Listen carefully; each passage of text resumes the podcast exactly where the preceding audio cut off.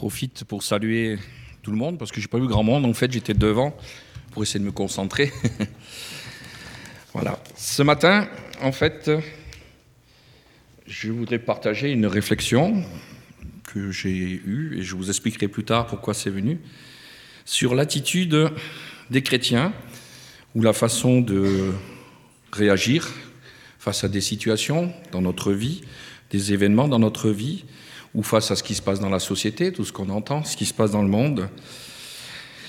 Et la question que je me suis posée, que je vous pose, je ne sais pas si je vais amener la réponse, c'est un chrétien.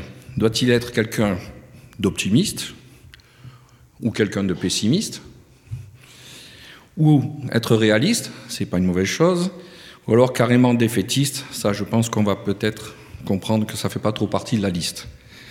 Et ce qui est toujours intéressant, c'est effectivement les définitions du dictionnaire.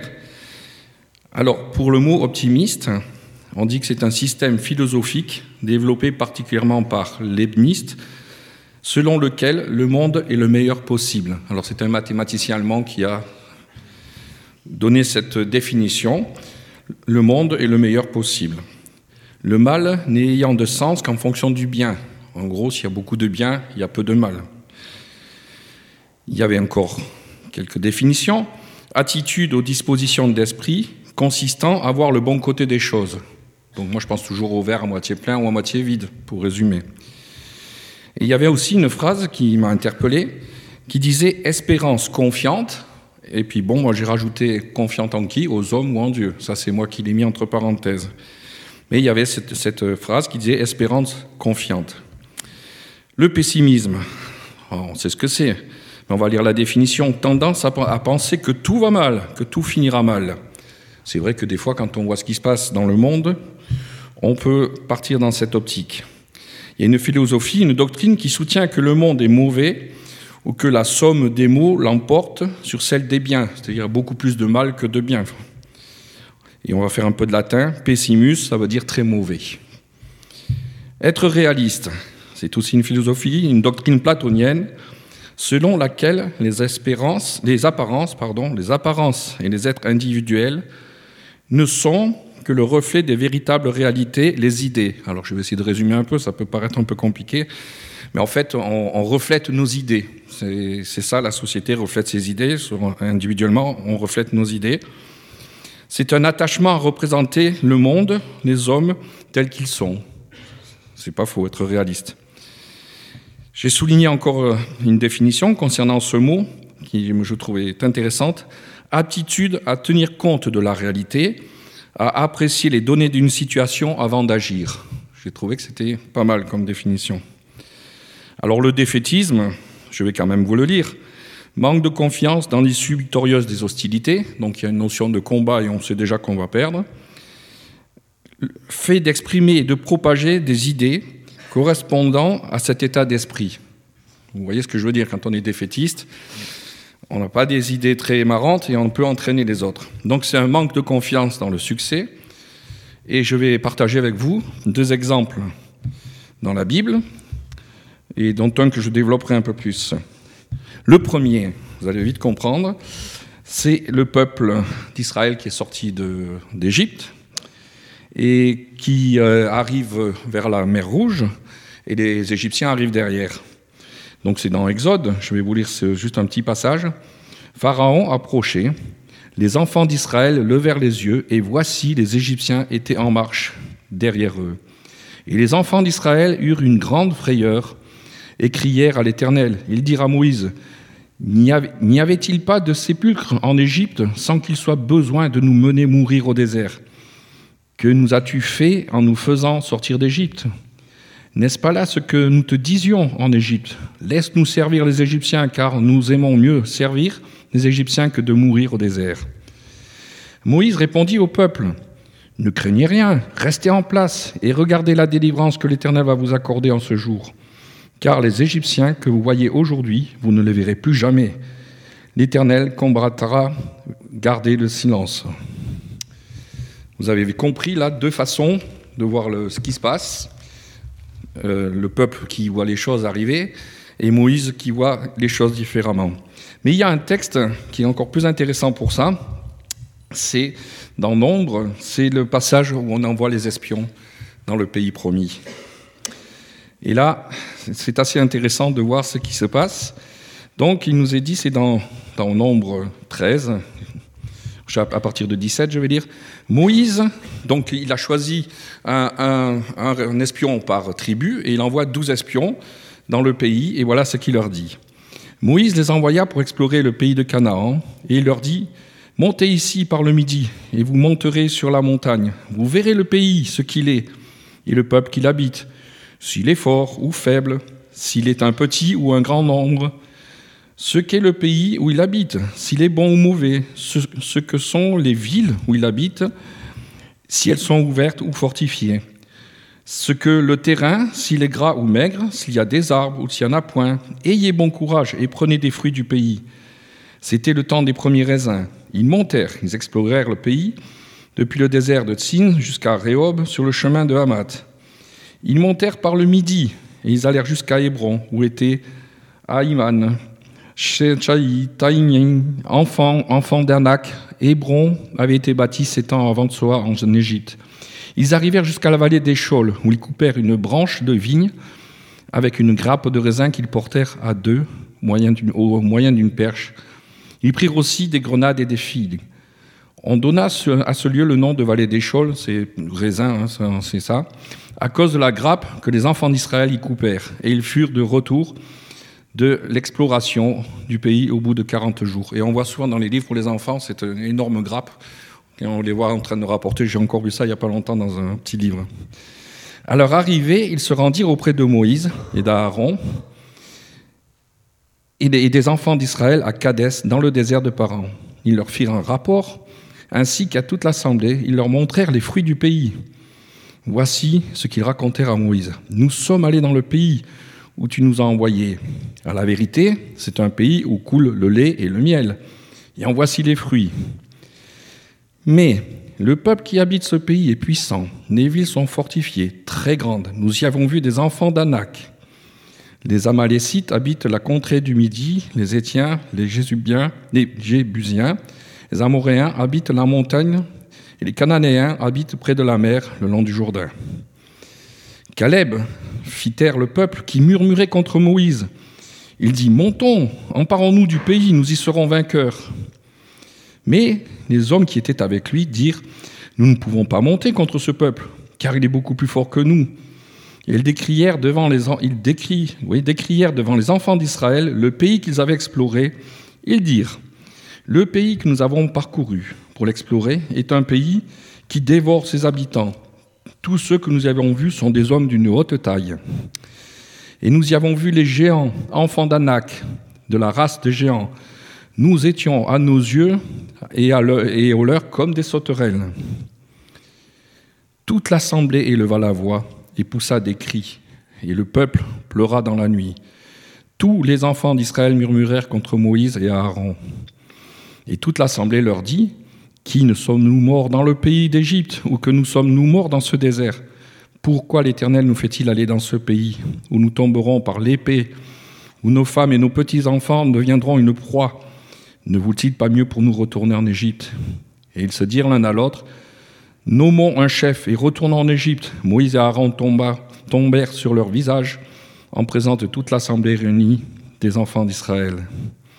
Et parmi ceux qui avaient exploré le pays, Josué, fils de Nain, et Caleb, fils de Jéphuné, déchirèrent leurs vêtements et parlèrent ainsi à toute l'assemblée des enfants d'Israël. Le pays que nous avons parcouru pour l'explorer est un pays très bon, excellent. Si l'Éternel nous est favorable, il nous mènera dans ce pays et nous le donnera. C'est un pays où coule le lait et le miel. Seulement ne soyez point rebelles contre l'Éternel et ne craignez point les gens de ce pays, car nous servirons de pâture. Ils ont plus ils plus d'ombrage. Pour les couvrir, l'Éternel est avec nous, ne les craignez point. Toute l'assemblée parlait de les lapider lorsque la gloire de l'Éternel apparut sur la tente d'assignation devant tous les enfants d'Israël. Un passage un peu long, mais il fallait passer par cette lecture pour voir que des personnes qui ont vu, qui ont vu la même chose, qui se sont trouvées dans pratiquement les mêmes situations, et ont constaté ce qui se passait dans ce pays ont eu deux visions qui s'opposent totalement et complètement. Nous l'avons vu, dix espions qui d'abord euh, rentrent découragés, qui sont en premier temps pessimistes, malgré qu'ils disent c'est un pays où coule le lait. Le miel, d'ailleurs, il commence par ça. Et après, ils commencent à devenir très pessimistes. Et ils deviennent même défaitistes. Ils ont vu, on l'a lu, un peuple trop puissant, des villes imprenables, donc on imagine avec des grandes murailles, c'est ce qu'on peut lire dans les commentaires, ils ont vu des grandes murailles. Ils ont vu des géants partout, alors qu'en fait, il n'y a que quelques géants, et je ne sais pas ce qu'on appelle géant, il faut voir. Ils ont vu, c'est ce verset 32 qui est très fort, un pays qui dévore ses habitants. Alors là, il faut lire les commentaires parce qu'on pourrait croire qu'il y avait des cannibales dans le pays, mais c'est pas ça qu'il voulait dire. En fait, il semblerait qu'ils aient vu, euh, qu'ils aient vécu une attaque de, comme ça se faisait. Il y a des pillards qui venaient, ça se fait malheureusement encore d'ailleurs en Afrique, et ils ont dû tomber à un moment donné sur, sur ce genre de situation. Donc pour eux, tout le pays était à feu et à sang. Leur façon de voir, alors est-ce qu'elle est fausse? Apparemment, c'est vrai que les villes étaient fortifiées, il y a des choses qui sont sûrement justes. Est-ce que, est que quelque part, ils sont effectivement réalistes? Mais le problème, c'est que effectivement, euh, après, ils n'ont retenu que, ce que, que les mauvaises choses et ils sont venus dans le défaitisme. Et le défaitisme dont ils ont fait part, c'est que ça, le résultat, c'est que ça a contaminé tout le peuple de Dieu. Il n'y avait aucune chance malgré la promesse que Dieu avait faite, hein, donc une espérance confiante normalement, ils ont laissé aucune chance. Le fait d'avoir été pessimistes et défaitistes a déformé complètement leur vision. Parce que oui, des géants, il y en avait, mais quand ils disent qu'ils étaient comme des sauterelles, je pense qu'ils exagèrent. La terre, ils ont dit elle est fertile, mais bon. Et puis, euh, comme dit, ils ont décrit comme s'il y avait de la guerre partout, alors qu'en fait, c'était sûrement juste une attaque à laquelle ils ont assister. Mais malheureusement, le peuple les suit dans leur démarche. Alors nous voyons Caleb et Josué, seuls contre tous, sont-ils objectifs ou réalistes ou trop optimistes? Je ne pense pas, parce qu'ils ont vu eux aussi la bonne terre. Ils l'ont vu, ils ont vu la même chose. Ils ont vu les très belles récoltes, le raisin, et ils ont vu que c'est un pays où il, fait bon vivre. Alors quelle différence de vision avec les dix autres? C'est vrai, eux, je pense qu'ils ont vu les choses en faisant confiance dans la promesse de l'Éternel. C'est possible. Eux, ils ne découragent pas le peuple. Ils ne sont pas du tout défaitistes. Alors on pourrait dire que les deux, là, bah, c'est leur caractère. Ils sont un caractère optimiste, c'est des fonceurs, ils sont optimistes. Et les dix autres, manque de chance, c'est tous des pessimistes. Mais ce qui est plus grave, c'est qu'ils deviennent défaitistes en tout cas, ce qui est sûr, c'est que la vision, la vision des choses peut changer complètement euh, le cours de l'histoire. Parce que nous la voyons là, nous l'avons lu. Du coup, à cause de ça, ça a changé tout le plan que Dieu avait mis en place pour rentrer dans ce pays. Si j'avais continué à lire, on, verrait que Dieu se met en colère après son peuple, il le frappe par la peste, il veut le détruire et comme euh, je l'ai marqué, comme d'habitude, Moïse, en excellent avocat du peuple, se met encore entre les deux et prend son argument principal. Il s'adresse à Dieu et dit, mais que vont penser les autres nations de toi, le Dieu Tout-Puissant, qui n'a même pas réussi à conduire le peuple dans le pays promis? Voilà comment Moïse, chaque fois, argumente auprès de Dieu.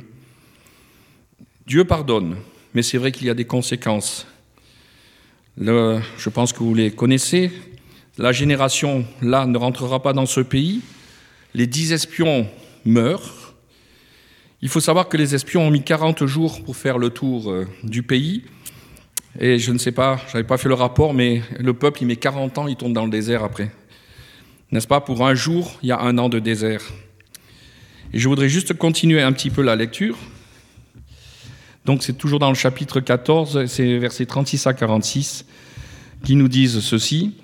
Les hommes que Moïse avait envoyés pour explorer le pays et qui, à leur retour, avaient fait murmurer contre lui toute l'assemblée en décriant le pays, ces hommes qui avaient été décriés, qui avaient décrié le pays, moururent, frappés d'une plaie devant l'Éternel.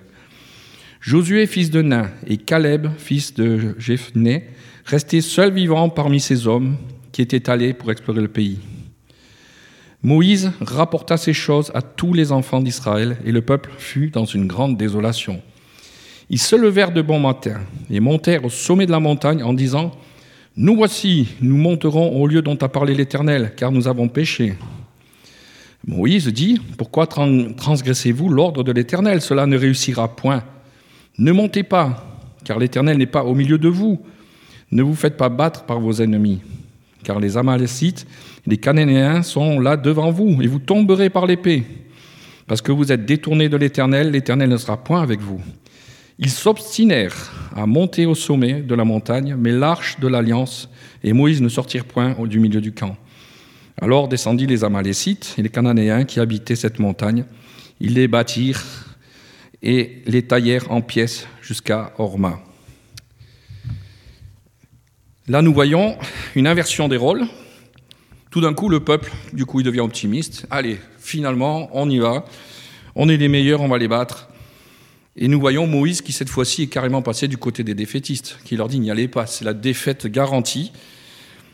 Mais ce qui est étonnant, c'est que Moïse est défaitiste, et parce qu'il est réaliste, parce qu'il sait ce qui va se passer, mais il n'arrive pas à arrêter ce peuple. Il leur dit pourtant, l'Éternel n'est pas au milieu de vous, vous allez perdre la bataille.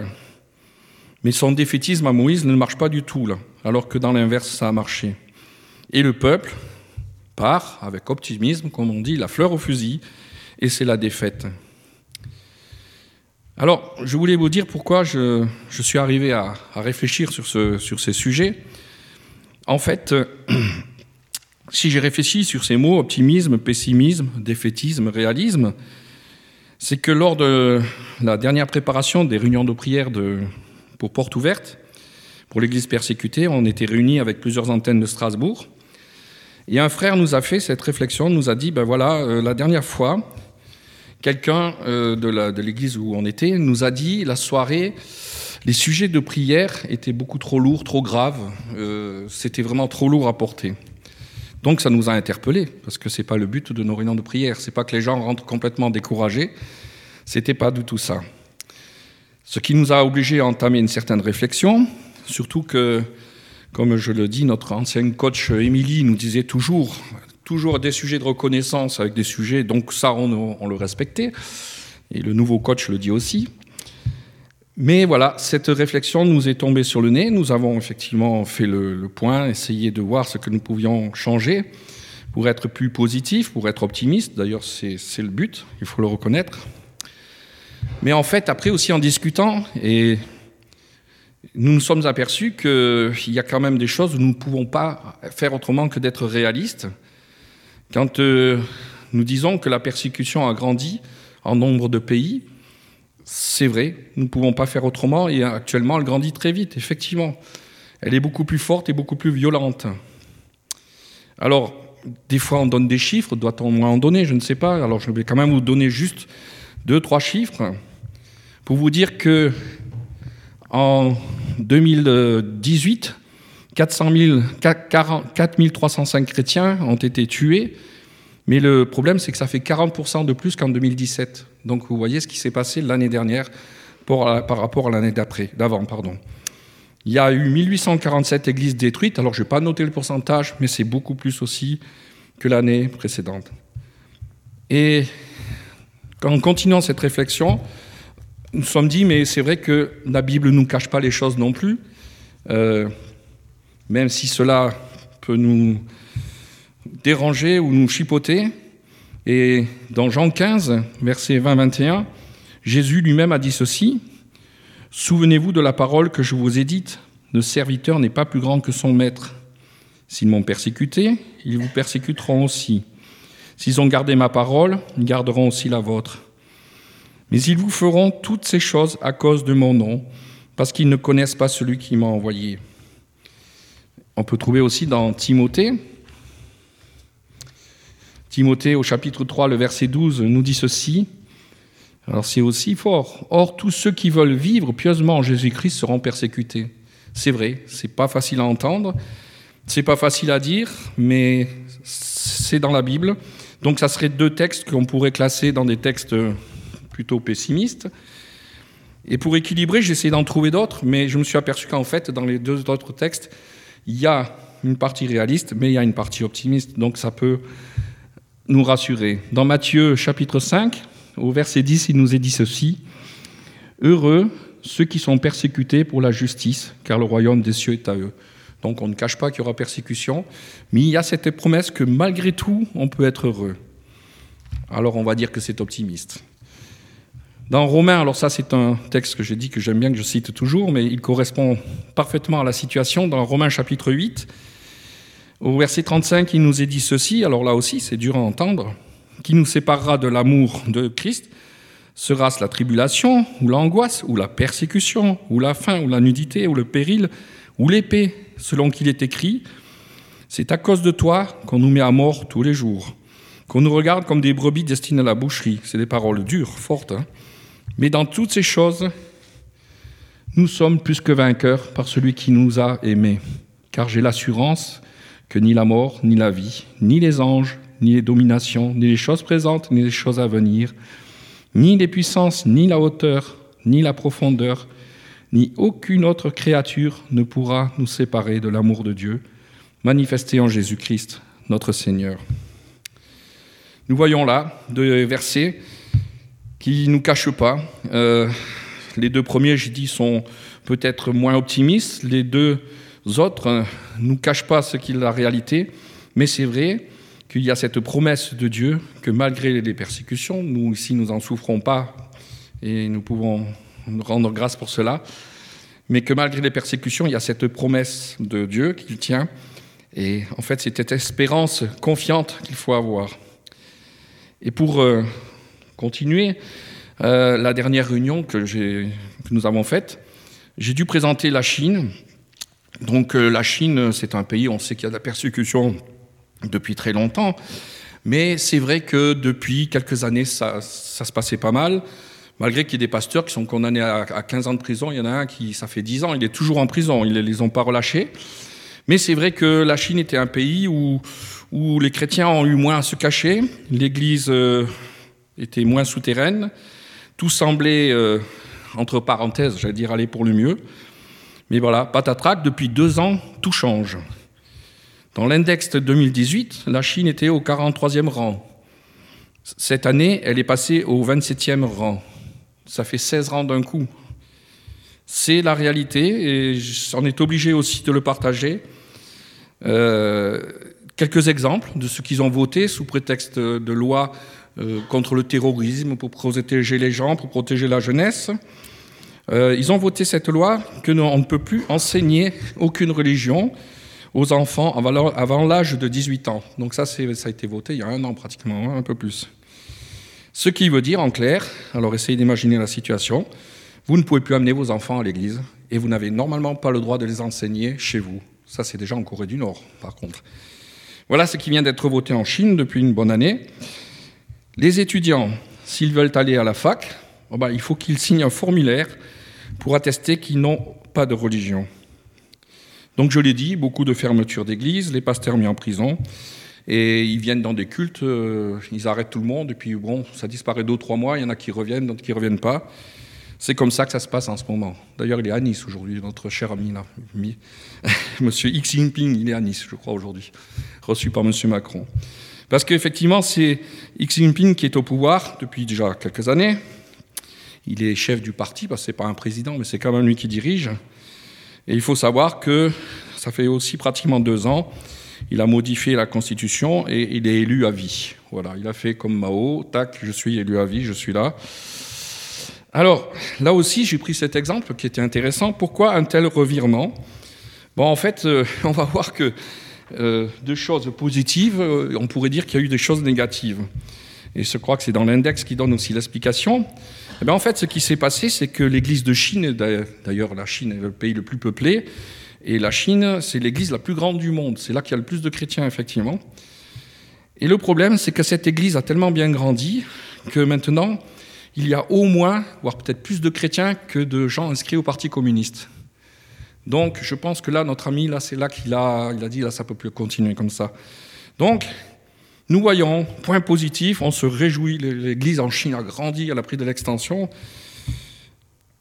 il faut être réaliste. Voilà ce que ça entraîne maintenant, un retour en arrière, la persécution. Mais bon, nous savons que Dieu est souverain. Alors, pour revenir à la question que je posais, euh, pour ma part, je dirais que ça n'engage que moi, je me suis dit un chrétien doit être, ou devrait être, ou essayer d'être optimiste, donc avec toujours ce petit commentaire du dictionnaire confiance mais en Dieu. Mais je pense qu'effectivement, il doit rester réaliste. Et ce que j'ai mis entre parenthèses, l'expression qu'on dit maintenant, ne pas faire l'autruche, c'est une, c'est une réalité. Et dans la définition de réaliste, j'ai bien aimé cette phrase qui dit qu'il est bien de voir la réalité pour pouvoir intervenir après, savoir comment agir. Donc, euh, voilà un peu ce que je voudrais vous laisser ce matin, parce que c'est vrai que souvent on entend des chrétiens, de toute façon, moi aussi je le dis des fois, c'est la fin des temps, tout est fichu, et je me rends compte qu'on n'est pas tout à fait, on n'est pas bon par rapport à la, à la réalité. Il y a Dieu, soyons réalistes, les choses vont pas bien, mais Dieu est là. Donc je pense qu'il oh, nous faut être des chrétiens optimistes. Après, il y a des moments dans notre vie où il y a de quoi ne pas l'être, je le reconnais. Alors en tout cas, je dirais, Déjà, un chrétien ne devrait pas être pessimiste, si possible. En tout cas, il doit combattre s'il l'est. Et alors là, bon là, carrément, je vais le rayer, encore moins défaitiste. Il ne faut pas partir battu. Nous avons un Dieu victorieux. Et surtout, demandons à Dieu, justement, de voir les choses au travers de notre Seigneur et au travers de la façon dont Dieu voit les choses. Et c'est pas naturel, c'est pas quelque chose de naturel pour nous en tant qu'humains. Et donc, euh, demandons à Dieu qu'il nous aide par son esprit à voir les choses différemment. Et comme je l'ai dit, nous, on va présenter nos réunions un peu différemment. On a aussi tenu compte de ce qu'on nous a dit parce que on s'est aperçu que oui, Dieu fait plein de miracles dans ces pays. Là, ce matin, j'en ai encore lu un, j'ai pas le temps de vous le dire, mais Dieu fait vraiment des miracles énormes dans ces pays. Donc voilà, je vous encourage euh, en tant que chrétien à dire restons optimistes parce que nous savons que nous avons cette promesse de Dieu. Et par contre, euh, nous devons être réalistes, je crois, ne pas nous masquer de ce qui se passe autour de nous et de réfléchir comment le mieux répondre aux attentes de ceux qui nous entourent. Je vous laisse encore un verset qui est très connu dans Hébreu chapitre 13 qui nous dit ceci. Souvenez-vous des prisonniers comme si vous étiez aussi prisonniers de ceux qui sont maltraités, comme étant aussi vous-même dans un corps. Donc c'est un verset connu. Et là, je ne fais pas une page de publicité, mais je voulais vous dire que j'ai tiré beaucoup d'informations de l'index de persécution de 2019 pour vous donner une idée, ils, classent, ils font un classement sur 50 pays où la persécution est vraiment forte. Et en fait, il y a encore 23 pays qui sont hors classement, mais qui pourraient rentrer. Donc ça ferait 73 pays où on connaît qu'il y a vraiment une persécution assez forte, quoi, et de plus en plus forte. Voilà. Donc euh, pour ceux qui prient pour l'Église persécutée, alors je ne fais pas de pub, je gagne rien dessus, mais si ça vous intéresse, je peux en chercher à la, au bureau porte ouverte, c'est 7 euros. Et il y a tout un gros travail qui est fait pour expliquer l'évolution de la persécution, ce qui se passe, pourquoi on en est là, avec le classement. Et après, tous les pays qui sont dedans, ça peut être des sujets de prière, quoi, à prendre jour par jour ou par semaine. Mais c'est très intéressant. Voilà, je voudrais encore prier pour conclure. Mais Seigneur, je voudrais te dire merci parce que nous avons cette promesse. Cette promesse que tu es le maître de toutes choses. Tu diriges les éléments dans la nature. C'est toi qui mets les autorités en place. Et c'est vrai que quelquefois, cela peut nous troubler. Mais c'est toi, Seigneur, le maître. Et il est dit à plusieurs endroits que tous les rois de la terre viendront s'incliner devant toi. Je te remercie pour cette promesse, Seigneur. Je te remercie pour la liberté que nous avons dans notre pays, que nous puissions en faire bon usage aussi. Merci pour nos frères et sœurs de l'Église persécutée qui vivent des miracles qui nous encouragent, ils vivent aussi des drames, mais toi tu consoles, tu es le grand consolateur. Et je veux te remercier parce que tu ne changes pas, tu l'as dit, tu le même aujourd'hui, tu seras le même demain et tu étais le même hier. Merci parce que nous pouvons nous appuyer sur tes promesses. Et je te demande aussi de nous aider à nous, à être des chrétiens positifs, à être des chrétiens qui, sont convaincus de cette bonne nouvelle que nous connaissons et qui nous aide à voir peut-être les choses et les événements différemment. Que tu puisses nous travailler par ton esprit. Amen.